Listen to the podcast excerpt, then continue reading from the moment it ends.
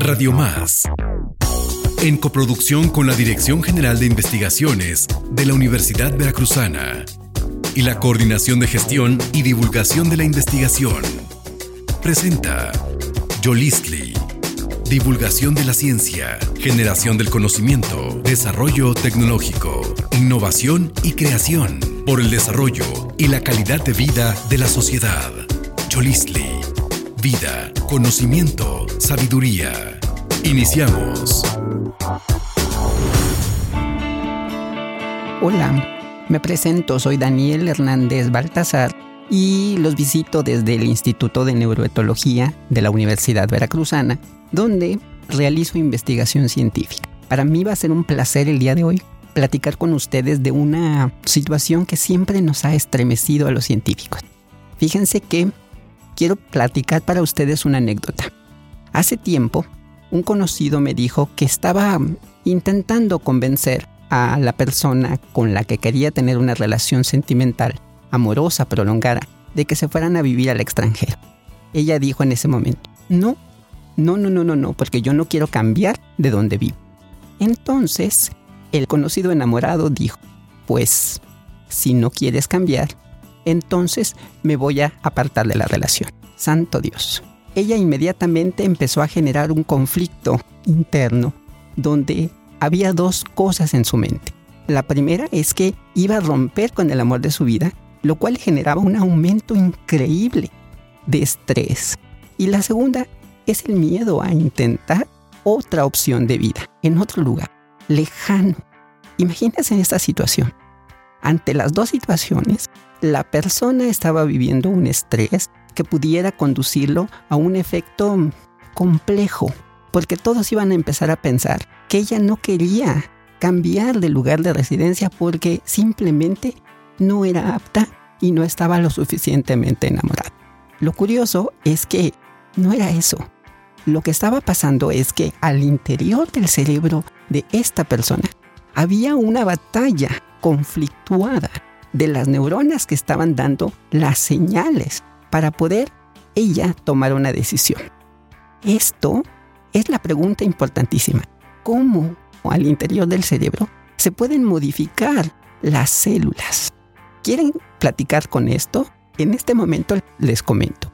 Hay dos tipos principales de células que habitan en el cerebro. Las principales son las más conocidas llamadas neuronas. Estas vamos a imaginarlas como un triángulo. Cuando estas neuronas quieren estar en contacto con otras neuronas, van a unirse, tener esa cercanía. Pero ¿qué pasa cuando dejan de tener comunicación? Pues simplemente se separan o alguna de ellas se hace más pequeña o se hace más grande. Eso es fácilmente lo que nosotros podemos imaginar como cambios al interior del cerebro cuando existe una modificación de las neuronas. Pero esto en la práctica, ¿cómo lo podemos visualizar? Quiero, querido auditorio, que ustedes imaginen lo siguiente. Vamos a todos a convertir nuestras miradas en potentes microscopios que traten de visualizar cómo las neuronas cambian. Les voy a platicar. Fíjense que cuando existe un episodio de estrés, hay dos situaciones que van a ocurrir. La primera es que o existe una gran cantidad de comunicación entre esas dos células, estas dos neuronas, o bien hay un distanciamiento grande entre ellas. Esto se puede ver en el microscopio de dos formas. Una es que las células cambian inmediatamente su tamaño, inmediatamente su volumen, o bien simplemente empiezan a dañarse de tal modo que pues dejan de tener una función. Esto inevitablemente genera que las células dejen de ser como antes eran. Van perdiendo por consiguiente algo que se llama función. Y si una célula pierde su función, inevitablemente pues deja de tener comunicación con la célula vecina y con las células que están más distantes de ellas, pero que se requiere que tengan un nivel de vinculación fuerte. Entonces, regresando al ejemplo de nuestra amiga enamorada, ¿qué creen ustedes que pueda estar ella enfrentando al interior de su cerebro? las células están perdiendo comunicación? ¿O acaso las células están comunicándose más intempestivamente? Resulta que las dos situaciones pueden estar ocurriendo. Cuando el sujeto empieza a tener un episodio de miedo, como por ejemplo la mujer que no quería justo cambiar de residencia para vivir el sueño de sus enamorados, estaba enfrentando una situación de aumento en la actividad de las neuronas que están en el interior de su cerebro. Eso estaba generando una alarma, una alerta. Y entonces las neuronas empezaban a activarse y empezar a agrandarse de modo de acercarse cada vez más y entonces tener mayor comunicación.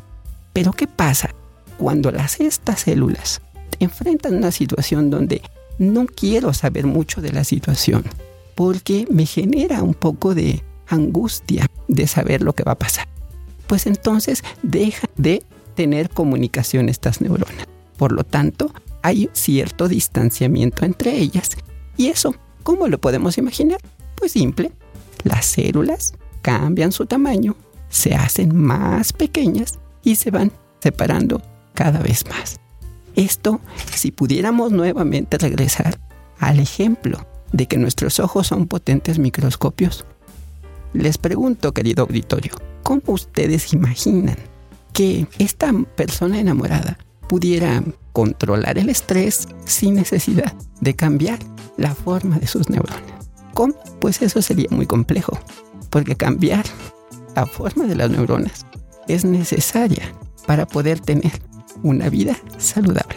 Esto quiero platicarles porque es muy común que cuando las personas están estresadas, suponen que no está pasando nada más que la sensación de la palpitación del corazón o que simplemente se les corta la voz o empiezan a tener episodios de respiración muy incómoda. Pero esto resulta que no solo pasa en los órganos que nosotros tenemos al interior del cuerpo, sino que también en el cerebro están ocurriendo situaciones que pueden llegar a ser peligrosas. Te pregunto a ti, auditorio, ¿estás dispuesto a imaginar cómo en este momento que estás escuchando este bonito programa tienes algún cambio en las formas y en los tamaños de tus neuronas? Pues seguramente será fabuloso seguir preguntándonos cómo las neuronas pueden estar cambiando en diferentes situaciones. En este momento quiero contarte que muchos de los investigadores actualmente están desarrollando muchas, muchas formas de ver cómo estos cambios ocurren constantemente en las personas. Ahora existen posibilidades de estudiar a través de modelos animales cómo es que estos procesos llegan a ocurrir. ¿Qué te parece si más adelante platicamos cómo es que esto pudiera suceder si tan solo uno de estos modelos animales pudiera representar un episodio de miedo, un episodio de angustia, un episodio de daño neuronal ocasionado por el estrés. Quiero contigo en este momento despedir esta cápsula que con mucho gusto presentó Daniel Hernández Baltasar y aprovecho para preguntar y siempre comentarte que tenemos amigos que siempre están dispuestos a colaborar para difundir la ciencia. Por esto agradezco al doctor Roberto Centeno, a la doctora Gladys Yáñez de la Dirección General de Investigación de la Universidad Veracruzana y a nuestro entrañable productor del programa de Radio Más, Yolitzi Josué de la Fra. Muchas gracias. Estás escuchando Yolistli, vida, conocimiento, sabiduría. Yolistli. Hola, mi nombre es Jessica Cortés, soy química farmacéutica biológica. Actualmente me encuentro cursando el programa de maestría en neuroetología en la Universidad Veracruzana y hoy les vengo a hablar acerca de la muerte celular. Y quiero empezar con una pregunta, ¿qué es lo primero que se nos viene a la mente cuando digo la palabra muerte? ¿La muerte es algo bueno o es algo malo? Resulta que a nivel fisiológico y a nivel celular la muerte es un proceso que es necesario para preservar la salud. Y quiero hablar acerca de algo muy curioso, algo que sucede durante la etapa embrionaria. Resulta que cuando nosotros nos estamos desarrollando durante este tiempo, nuestros dedos se encuentran unidos por una membrana. Es prácticamente como si nosotros tuviéramos aletas.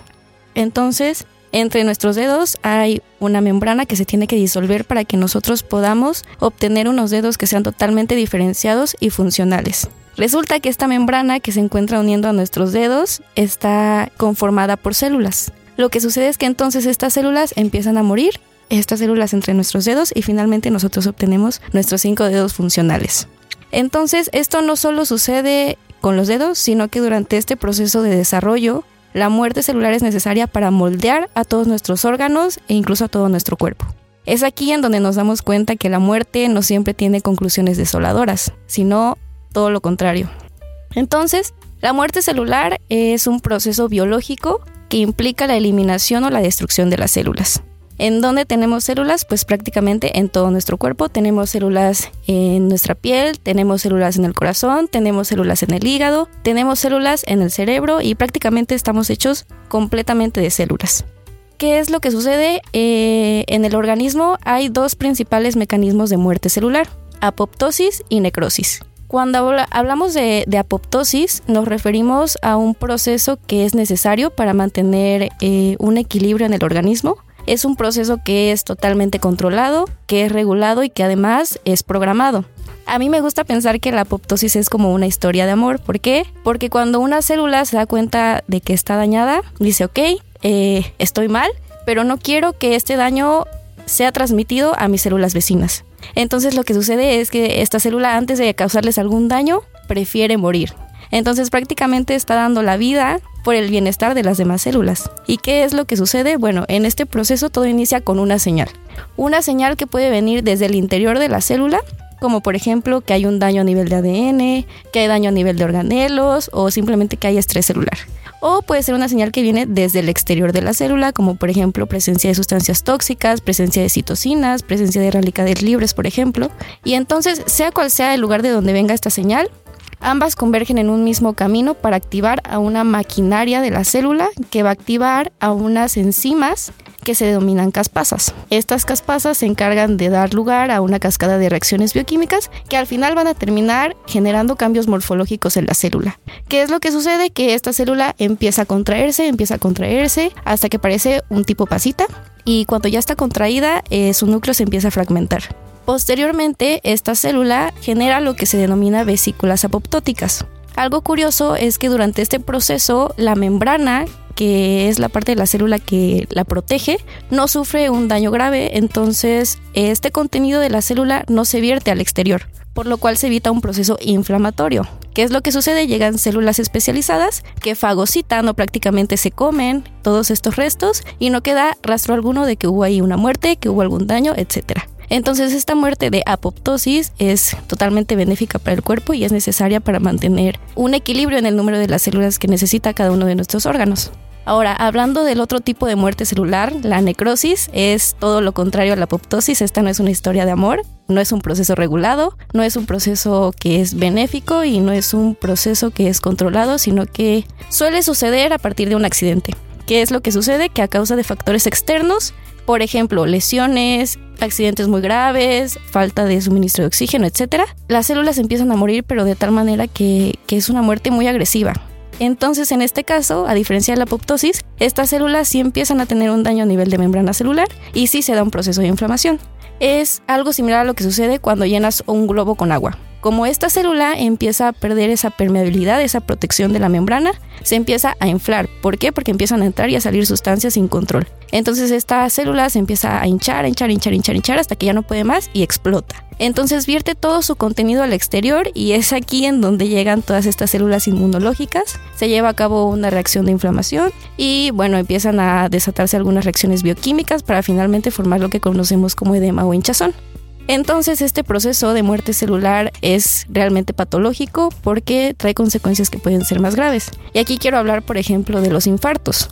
Un infarto es un tipo de muerte celular de necrosis y se da por falta de suministro de oxígeno al tejido. Entonces, ¿qué es lo que sucede, por ejemplo, en el infarto al miocardio? La arteria que suministra sangre al corazón por alguna razón es obstruida y el oxígeno no llega. No llega y entonces estas células empiezan a sufrir necrosis. Obviamente esto trae consecuencias muy graves, ¿por qué? Porque queda un daño que el corazón obviamente intenta reparar, queda una cicatriz, pero ¿qué sucede? Que aunque esta cicatriz puede dar cierta estabilidad al, al corazón, no va a ser totalmente funcional al momento de hacer la contracción, por ejemplo. Entonces, esta necrosis, como ya comenté, no es benéfica para el cuerpo. ¿Y qué pasa, por ejemplo, cuando ya sea apoptosis o necrosis van y suceden en nuestro centro de control? En el cerebro. Resulta que en el cerebro tenemos a unas células llamadas neuronas y quiero hablar de este tipo de muerte celular principalmente en dos momentos durante el desarrollo embrionario del sistema nervioso y durante el envejecimiento. Entonces, la apoptosis durante el desarrollo del sistema nervioso es muy importante. ¿Por qué? Porque cuando nosotros nos estamos desarrollando, tenemos miles y miles y miles de neuronas. Entonces, en este momento, esta muerte celular de apoptosis resulta que es como un control de calidad. Entonces, va a decir qué células sí van a ser funcionales y cuáles no, y, cómo es que van a funcionar. Y esto finalmente va a hacer que las conexiones entre las neuronas sean totalmente eficaces, ¿no? Entonces durante esta etapa eh, la muerte celular pues claramente es muy benéfica y durante el envejecimiento la, la, cosa se torna un poco distinta porque conforme van pasando los años las células empiezan a perder su función. Entonces les comentaba yo que la apoptosis es un proceso en el que la célula se da cuenta que está dañada, que hay algo mal en ella y entonces muere. Entonces estas neuronas durante el envejecimiento empiezan a morir y quiero hablar principalmente de unas neuronas muy importantes, aquellas que generan la dopamina la dopamina es una sustancia que es necesaria para que se lleve a cabo una comunicación entre el cerebro y entre los movimientos voluntarios. Entonces, estas células empiezan a perder su función, empiezan a morir y entonces empieza a haber un déficit de la dopamina en el cerebro. ¿Qué sucede? Pues empieza a darse una enfermedad neurodegenerativa. Incluso es una enfermedad que es muy común en México, es la segunda más común en personas mayores de 50 años, que se denomina Parkinson. Entonces es impresionante cómo todo empieza a partir de lo que no vemos. El Parkinson es una enfermedad en la que empieza a ver justamente por esta falta o por estas fallas de comunicación entre el cerebro y lo que quiere hacer el cuerpo, eh, empieza a ver todos estos síntomas de temblores incontrolados, fallas en el habla, fallas en el caminar, etc. Hablando de la necrosis, por ejemplo, en el cerebro, que ya comentaba yo que no es nada benéfica, eh, se da principalmente por estas situaciones de pues eh, golpes muy graves, accidentes, infecciones, etcétera. ¿Qué es lo que sucede? Pues también hay un daño, hay daños muy graves dependiendo de la estructura que se dañe. Eh, por ejemplo, en muchas ocasiones después de un accidente las personas suelen tener pérdida de memoria, suelen tener fallas en la audición, fallas en la visión, fallas en el habla, etc. Ambas, tanto la apoptosis durante el envejecimiento como la necrosis, son situaciones que pueden agravarse con el tiempo. La diferencia cuál es que la apoptosis durante el envejecimiento va generando un daño pero que es progresivo y gradual. Sin embargo, en el caso de la necrosis es una muerte que se da casi de manera instantánea y el daño pues es también en muchas ocasiones incluso irreparable. ¿Qué podemos hacer ante estas situaciones? Pues para prevenir estas enfermedades neurodegenerativas, justamente hay que adoptar un enfoque que sea integral, tanto en la salud física y mental. Yo creo que no hay garantía para poder prevenir una enfermedad neurodegenerativa. Sin embargo, pues se han identificado algunas estrategias para disminuir el daño, como por ejemplo una dieta balanceada. Hablaba yo que uno de los, una de las causas de muerte celular es justamente la presencia de sustancias tóxicas como los radicales libres. Entonces, en este caso es importante que se obtengan a partir de la dieta los antioxidantes para disminuir este daño. Otra, otras cosas, otras estrategias que son necesarias, por ejemplo, el ejercicio físico, limitar el consumo de alcohol y tabaco, algo muy importante también es mantener la mente ocupada. Leer, aprender cosas nuevas hace que nuestras neuronas generen nuevas conexiones. En el caso de la necrosis, las personas que están expuestas a sufrir algún accidente, a algún golpe grave, etcétera, pues finalmente ocupar eh, el equipo de protección adecuado en la medida de lo posible. Y bueno, esto es todo de mi parte. Es impresionante cómo muchas veces no somos conscientes de lo que sucede en nuestro cuerpo el día a día. Es maravilloso saber que justo en este momento miles de nuestras células están multiplicándose y están muriendo al mismo tiempo, todo con el objetivo de mantener un equilibrio en el cuerpo y que todo funcione de una manera adecuada. Mi nombre es Jessica Cortés, agradezco mucho este espacio, agradezco a la DGI, agradezco al doctor Roberto Centeno, agradezco a la doctora Gladys Yáñez, al productor José de la Fraga y agradezco sobre todo a la audiencia que nos escucha. Hasta pronto. Radio Más En coproducción con la Dirección General de Investigaciones de la Universidad Veracruzana y la Coordinación de Gestión y Divulgación de la Investigación, presentó Yolistli.